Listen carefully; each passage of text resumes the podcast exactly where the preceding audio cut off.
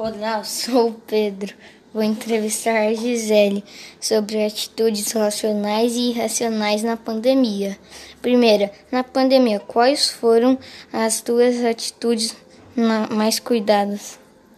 Nos cuidados, então, aqui na nossa casa, a gente sempre seguiu os cuidados orientados pelo setor da saúde. Então, a gente prestava muita atenção no que os médicos, nos que os pesquisadores, os especialistas, os cientistas falaram falavam. Então, logo nós adotamos o uso de máscara, a questão da higiene com álcool gel e o isolamento social. Então, a gente está praticamente um ano nessa pandemia, um ano sem ter uh, contato com muitas pessoas, um ano isolados, né, para evitar o contágio com a doença.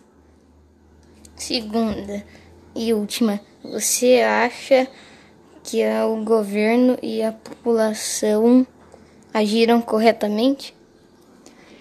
Durante a pandemia, a gente pode observar que teve muitas falhas, tanto do governo como da população. Né? As pessoas, por não respeitarem o isolamento social, acharem que a vida era normal, que poderiam passear, se divertir, ir em festas, mas o governo errou mais ainda quando ele estimulou muitas vezes as pessoas a a fazerem isso. Não, não, não fez campanhas para que as pessoas uh, mantivessem o isolamento social, para que as pessoas usassem máscaras, ou para que as pessoas uh, tivessem atitudes corretas, respeitassem a ciência.